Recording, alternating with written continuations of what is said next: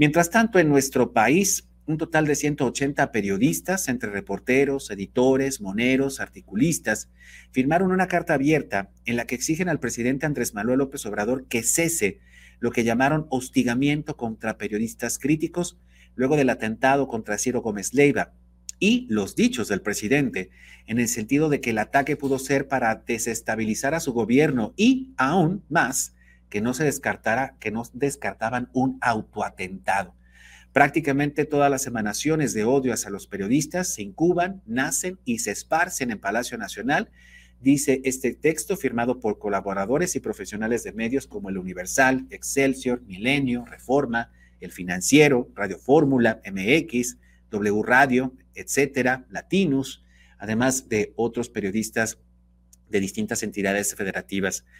Además, en el documento se exige al gobierno que se castigue a los responsables del ataque en contra de Ciro Gómez Leiva y piden que Andrés Manuel López Obrador asuma su responsabilidad política en este intento de asesinato.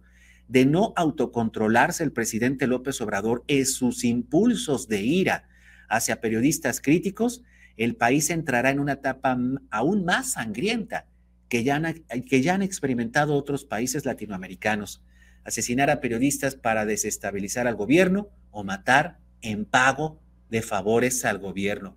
Como ustedes recordarán, la semana pasada, Ciro Gómez Leiva salvó la vida de milagro. Muchos se quejan de por qué tenía una camioneta blindada. Sin duda es uno de los periodistas con más influencia en nuestro país. Eh, es conductor del grupo Imagen y del grupo Radio Fórmula, dos de las empresas de comunicación más importantes de nuestro país, y lamentablemente ya tenía otras amenazas anteriores que le habían obligado a comprar una camioneta con blindaje. Y no por ello demerita su trabajo periodístico.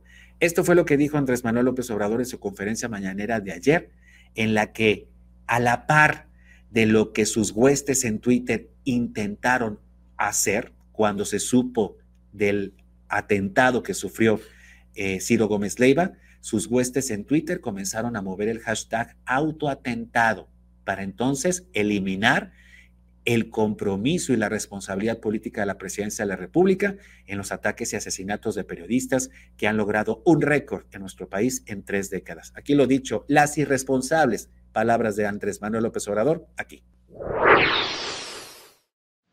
Esperando que los enfermos no tuviesen camas en los hospitales para poder hacer reportajes de la desgracia, del sufrimiento. Por eso cuando plantean lo de Ciro, de que pudo ser un eh, autoatentado, no porque él se lo haya este, fabricado, sino porque alguien lo hizo. Para afectarnos a nosotros, no lo descarto. ¿Lo vamos a denunciar si tenemos las pruebas? Sí, presidente, porque además Ciro Gómez Leiva se ha convertido. No, es sencillamente.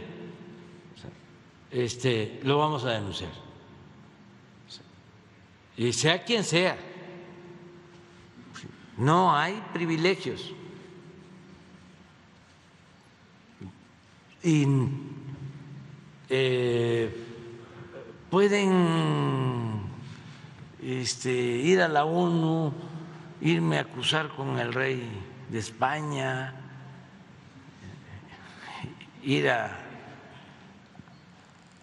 Washington a pedirle al presidente Biden que intervenga porque se está afectando la democracia en el país. Nunca se debe vivido eh, un ambiente de libertades y de democracia en México como ahora. Fíjense, el presidente Andrés Manuel López Obrador ataca a un mexicano, a varios mexicanos que lo critican desde los medios de comunicación. ¿Y qué está haciendo ahorita? Salvando a un intento de dictador peruano. ¿Qué tipo de presidente tenemos? Un falso profeta, un mentiroso, un tipo que tiene un problema psiquiátrico respecto a su elevado ego, a su megalomanía, que todo lo tergiversa, que todos los conceptos progresistas los machaca, los convierte en demagogia para entonces seguir manipulando tu opinión. ¿Y qué hace entonces?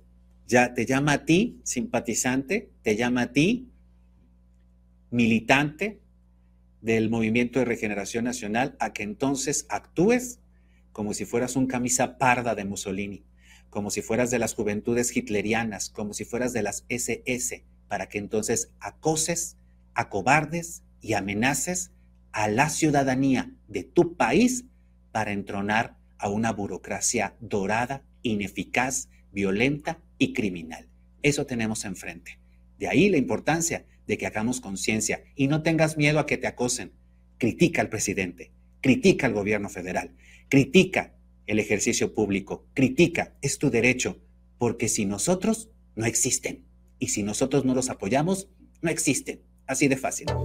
Síguenos en Facebook y en Twitter. Estamos contigo, Puebla.